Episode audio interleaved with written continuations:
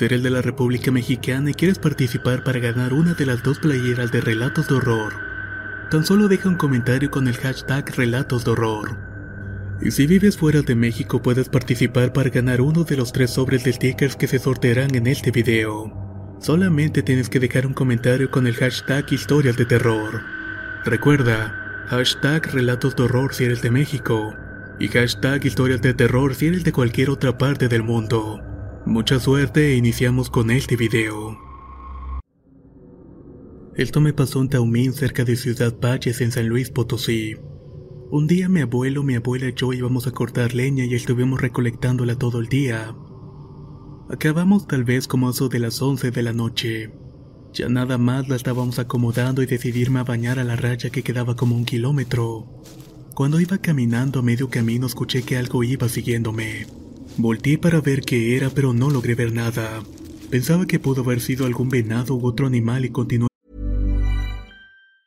Spring is my favorite time to start a new workout routine. With the weather warming up, it feels easier to get into the rhythm of things. Whether you have 20 minutes or an hour for a Pilates class or outdoor guided walk, Peloton has everything you need to help you get going. Get a head start on summer with Peloton at onepeloton.com. Caminando. Al llegar a la raya me quité la ropa, me metí a bañar y empecé a sentir que algo me estaba mirando nuevamente. Volté y tampoco logré ver nada. Eso me empezó a dar un poco de miedo, así que interrumpí el baño, salí, me vestí y agarré mi machete. Cuando levanté la mirada y volteé hacia la vereda, vi la silueta de un enorme jabalí con ojos rojos resplandecientes, así como con unos amarillentos colmillos retorcidos. En ese momento yo no pensé en nada más que cazar a ese animal, pero como solo llevaba mi machete y él estaba como unos 15 metros, decidí provocarlo ya que los jabalíes son animales muy agresivos. Cuando me agaché el animal arrancó corriéndose a mí de tal manera como yo lo esperaba. Después de medirlo unos segundos intenté desenfundar mi machete pero no pude. Volteé por menos de un segundo la mirada a mi mano y cuando volví la mirada al animal, este se había salido de la vereda y se había introducido en la vegetación. Yo me paré y lo empecé a perseguir pero no logré alcanzarlo. Mi reacción fue salir corriendo con mis abuelos para tomar el rifle y seguir buscándolo. Llegué, lo agarré y lo cargué y con una euforia le conté a mi abuelo, pero él se quedó en silencio un momento y muy tranquilamente me dijo que mejor ya no volviera que me subiera a la camioneta. No le hice caso y fui a avisarle a mi abuela lo que había pasado. Ella se vio un poco más intranquila cuando me dijo lo mismo que mi abuelo. Y al notarme las ganas de seguir con mi cometido me tomó del brazo y me dijo, Eso que viste no fue un jabalí, eso era un nahual. Me desconcerté porque no sabía a qué se refería y le pregunté qué era eso. Súbete a la camioneta y en el camino de vuelta te contaré qué significa, y te diré quién fue la persona que viste. Me dijo mi abuela lo que yo acepté conforme. Ya en el viaje me contó lo que significaba ser nahual, pero yo no creí que fuera de verdad. ¿Cómo podría una persona transformarse en un animal? Al notar que no le creía, me tomó de la mano y me dijo, Si no me crees, te voy a llevar con la persona que viste. Pues vamos de una vez, respondí rápidamente. Ten paciencia que ahorita no está. Tenemos que ir del día para encontrarlo. Me contestó mi abuela. Al día siguiente mi abuela me despertó muy temprano diciendo que íbamos a ir con esa persona. Me bañé, ensillé los caballos y emprendimos el camino. Como eso de las 2 de la tarde llegamos a una casita de palma que estaba en medio de la nada. Bajamos de los caballos y vimos a un viejito sentado en un tronco de árbol que nos dijo, pasen que los estaba esperando. Eso se me hizo un poco extraño ya que mi abuela no le había avisado que iríamos, y pues yo nunca antes lo había visto. Ellos se saludaron con mucha confianza y después yo quise decir mi nombre para presentarme, pero él me interrumpió. Mucho gusto, Bartolo. Yo me llamo Luis. ¿Cómo es que usted sabe mi nombre si nunca nos habíamos visto? En eso te equivocas. Tú y yo ya nos habíamos visto. Yo me saqué de onda cuando dijo eso y pensé que estaba loco debido a su edad y entonces le contesté en tono burlón. Y según usted, ¿de dónde me conoce? De noche en la raya como eso de las 11.30 de la noche. Ahí me recorrió un escalofrío petrificante y empezó a describir todo lo que me había sucedido con el dichoso jabalí. En eso el señor me regresó la burla. ¿Qué? ¿Te comieron la lengua los ratones o qué? No, pero tenga cuidado con lo que dice, que su lengua es mala consejera y poco sostenedora, y el que la va a perder es usted. Él solamente se me quedó viendo seriamente. Yo solté una carcajada y le dije a mi abuela que ya nos fuéramos ya que el señor estaba loco. Ella se despidió de él y yo ya montado en los caballos le grité, Adiós mi jabalí, cuídese mucho. Haciendo esto solté una gran carcajada. Pero por dentro estaba muy nervioso porque sí le creía al señor, solamente que no quería demostrar que tenía miedo ya que siempre he sido muy machito. Muchas gracias por escuchar mi historia.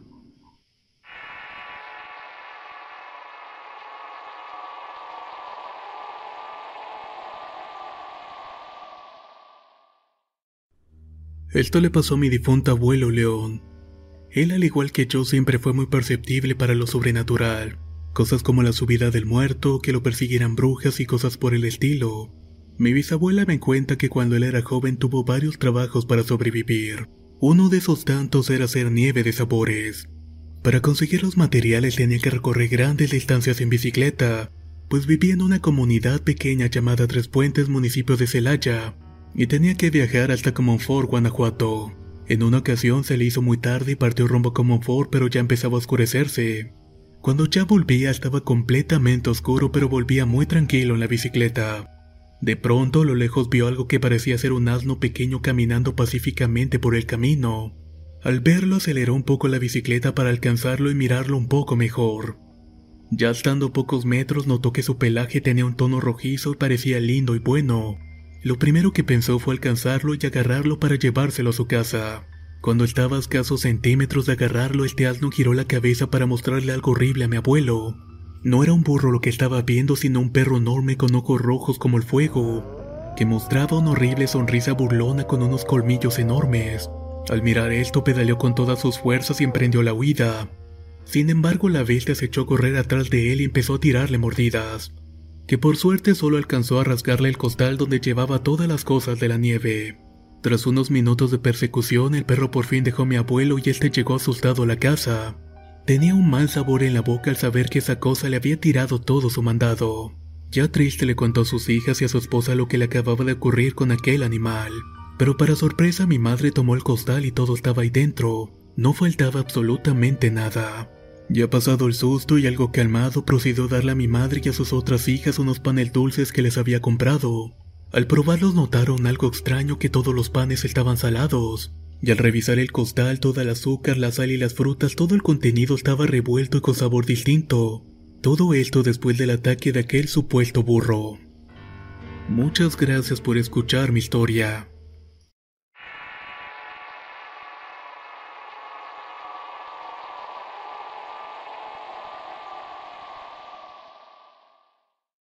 Mi nombre es León Joel y soy de una pequeña comunidad situada en las afueras del municipio de Comonfort, Guanajuato.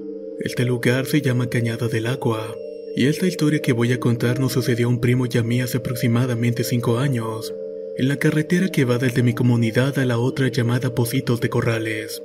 Recuerdo que era una noche de luna llena cuando mi primo César y yo volvíamos después de ir a esa comunidad a ver unas chicas. Para llegar en auto eran alrededor de 15 o 20 minutos, ya a pie hacía como una hora aproximadamente, pero mi primo y yo lo recorríamos en poco más de 30 minutos. Siempre que íbamos salíamos de casa como eso de las 7 o 7.30 de la noche, y no volvíamos hasta las 2 o 3 de la mañana. Aquella noche no sé qué pasó, pero nos dimos por volver más temprano que a la hora de costumbre. Tal vez eran como las 12 de la noche y para no aburrirnos en el tramo se me ocurrió escuchar música en mi celular y platicar con mi primo. Caminábamos tranquilamente cuando algo llamó mi atención. Bajo un gran mezquite que se encontraba en un desencampado noté algo muy extraño y parado. Era un perro negro con un pelaje tan oscuro que era imposible no notarlo. Podría jurar que era más negro que la misma noche. Además de esto era sumamente enorme. Esto lo sabía porque en esas fechas los pastizales secos crecen bastante, y se notaba como las puras patas sobresalían en tamaño a las hierbas. Algo me dijo que esto era imposible puesto que yo no sabía que había perros tan grandes, y los coyotes no crecían tan exageradamente. No sé cómo noté tantos detalles ya que se encontraba como unos 200 o 300 metros de la carretera.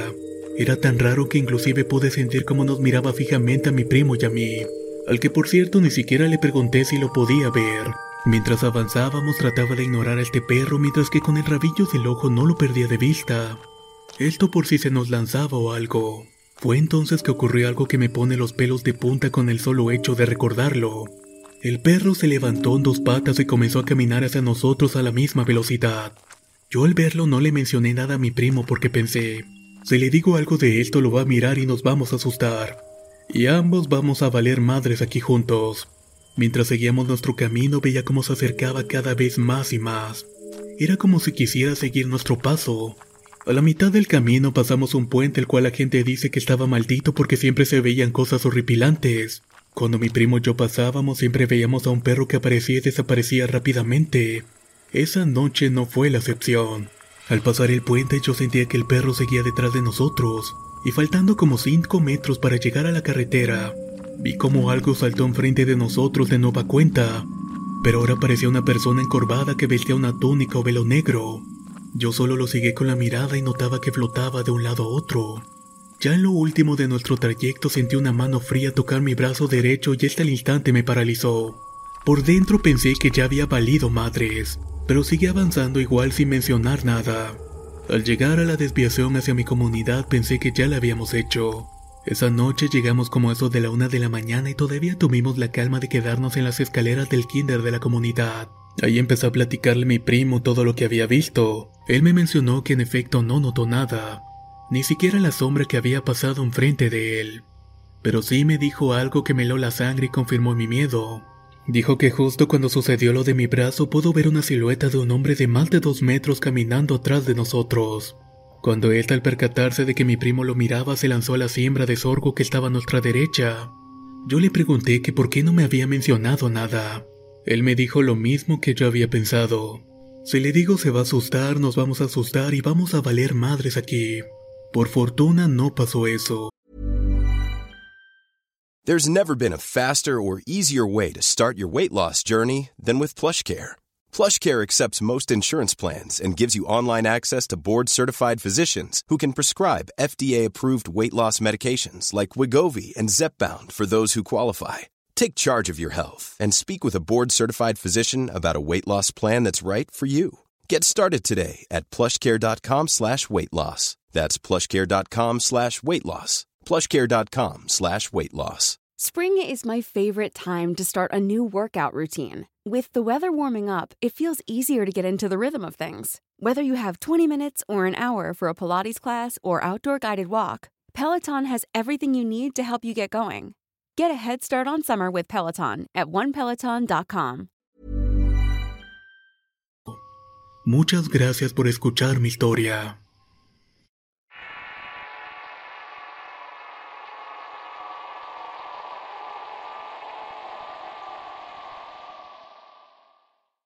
Mi abuela cuenta que cuando era joven siempre tenía que llevarle a mi abuelo cena a un rancho donde él trabajaba.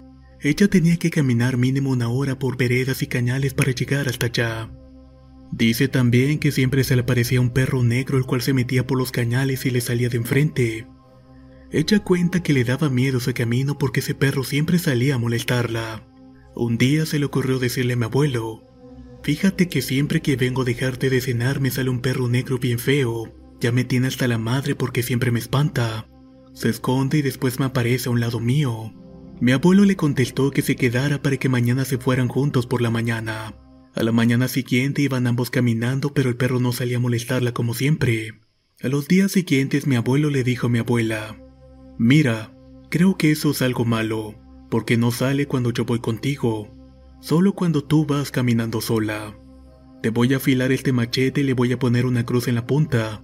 Cuando lo veas, dale de planazos para que ya no te moleste ese perro hijo de la chingada. Dice mi abuela que era un sábado y le llevaba la cena a mi abuelo cuando de repente en medio de los cañales sale perro. En eso mi abuela pensó, ahorita vas a ver pinche perro, te voy a dar tus planazos con el machete para que te eduques y así me dejes de molestar. Cuando en un abrir y cerrar de ojos el perro se escondió para luego salirle enfrente como siempre. En ese instante lo vio de cerca y dice mi abuela que era un animal muy feo. Ella entonces dijo, en el nombre de nuestro Señor Jesucristo, y al tirarle el primer machetazo le pegó en una pata al perro. Esto hizo que el perro se fuese sobre ella, pero mi abuela le alcanzó a asestar un machetazo en el cuello. Dice que incluso escuchó como el cuello del perro tronó en ese momento. Ya al ver que éste se estaba revolcando del dolor, ella aprovechó para salir corriendo e ir con mi abuelo. Al llegar le contó lo sucedido a mi abuelo y este le dijo que se quedara esa noche para irse juntos por la mañana y así poder ver al perro ya muerto. Al otro día, cuando iban en el camino, veía mucha gente amontonada. Decían que habían encontrado un señor muerto y que presuntamente lo habían asaltado, y que le habían dado un tremendo machetazo en el cuello. Dice mi abuela que cuando se acercaron efectivamente era un señor de ahí mismo. Él entonces era un nahual. Ella salió caminando muy deprisa sin decir nada, y esto ha sido un secreto dentro de la familia. Muchas gracias por escuchar mi historia.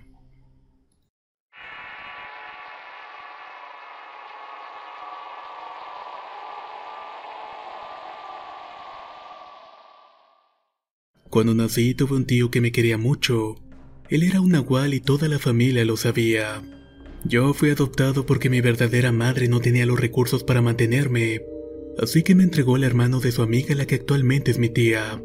Mi tío al enterarse de esa situación cayó en depresión, y aunque él quería que yo estuviera con él sabía que era un riesgo tenerme, porque al final podría terminar siendo un nahual. Un día me puse muy enfermo de rotavirus y tenía mucha fiebre y escalofríos. Mi tío al enterarse de esto se deprimió bastante que en dos semanas falleció. Lo raro es que cuando falleció yo me curé casi al instante. Tenía como dos años cuando eso me sucedió. A dos meses de lo ocurrido mi madre fue con una señora que lee cartas. Esta señora cuando me vio dijo que el espíritu de un señor y un nahual estaban en mí, y que ellos me estaban protegiendo del mal. La señora dijo que para quitarlo de mi cuerpo debía tener fe y hacer un ritual. La verdad es que ese ritual es peligroso y puede lastimarme, o peor aún quedar poseído por uno de los dos espíritus. Yo actualmente tengo 17 años y puedo presentir cosas malas. También cuando me han hecho cosas malas a las personas no les va muy bien. Y aunque soy católico no puedo controlarme en ocasiones. Hay veces que cuando me enojo mis ojos cambian de color rojo, anaranjado o azul.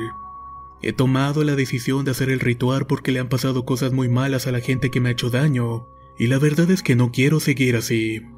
El ritual se debe hacer en luna llena este año, y según el cálculo que me hizo el curandero debe ser el 18 de agosto del 2018.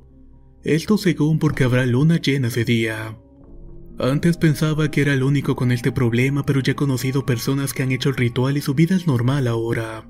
Yo nunca pedí esto y sé que lo que traigo en mí no es para nada normal. Además que mi tío también debe descansar en paz. Muchas gracias por escuchar mi historia.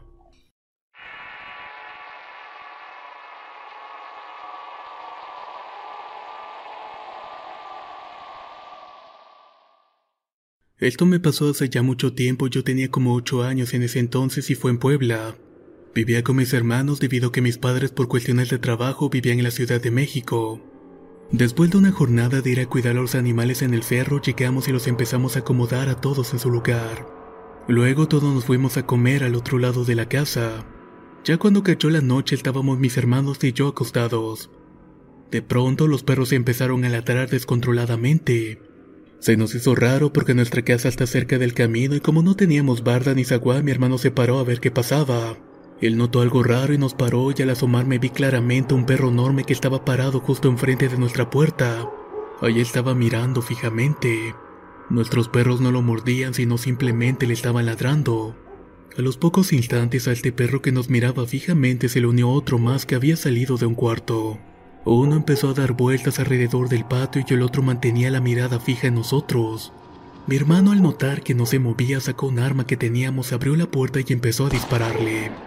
Los perros se echaron a correr y pues nada más fuimos escuchando cómo se iban alejando por los ladridos. Ya en la mañana vimos sangre en el patio y justo a la mitad del camino esa sangre había desaparecido. Creo que esa experiencia nunca se me va a olvidar porque fue realmente espantoso, sobre todo porque los perros eran enormes y medían más de un metro de alto. Muchas gracias por escuchar mi historia.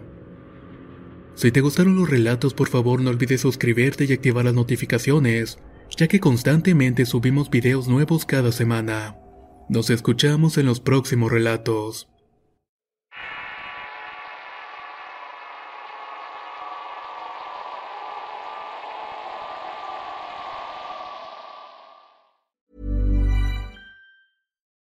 Would you like to look five years younger? In a clinical study, People that had volume added with Juvederm Voluma XC in the cheeks perceived themselves as looking five years younger at six months after treatment. Look younger, feel like you. Add volume for lift and contour in the cheeks with Juvederm Voluma XC. Reverse signs of aging by adding volume to smooth laugh lines with Juvederm Volure XC. For important safety information and to find a licensed specialist, visit juvederm.com. That's J U V E D E R M.com. Not for people with severe allergic reactions, allergies to lidocaine, or the proteins used in Juvederm. Common side effects include injection site redness, swelling, pain, tenderness, firmness, lumps, bumps, bruising, discoloration, or itching. There's a risk of unintentional injection into a blood vessel, which can cause vision abnormalities, blindness, stroke, temporary scabs, or scarring. Talk to a licensed specialist to find out if it's right for you.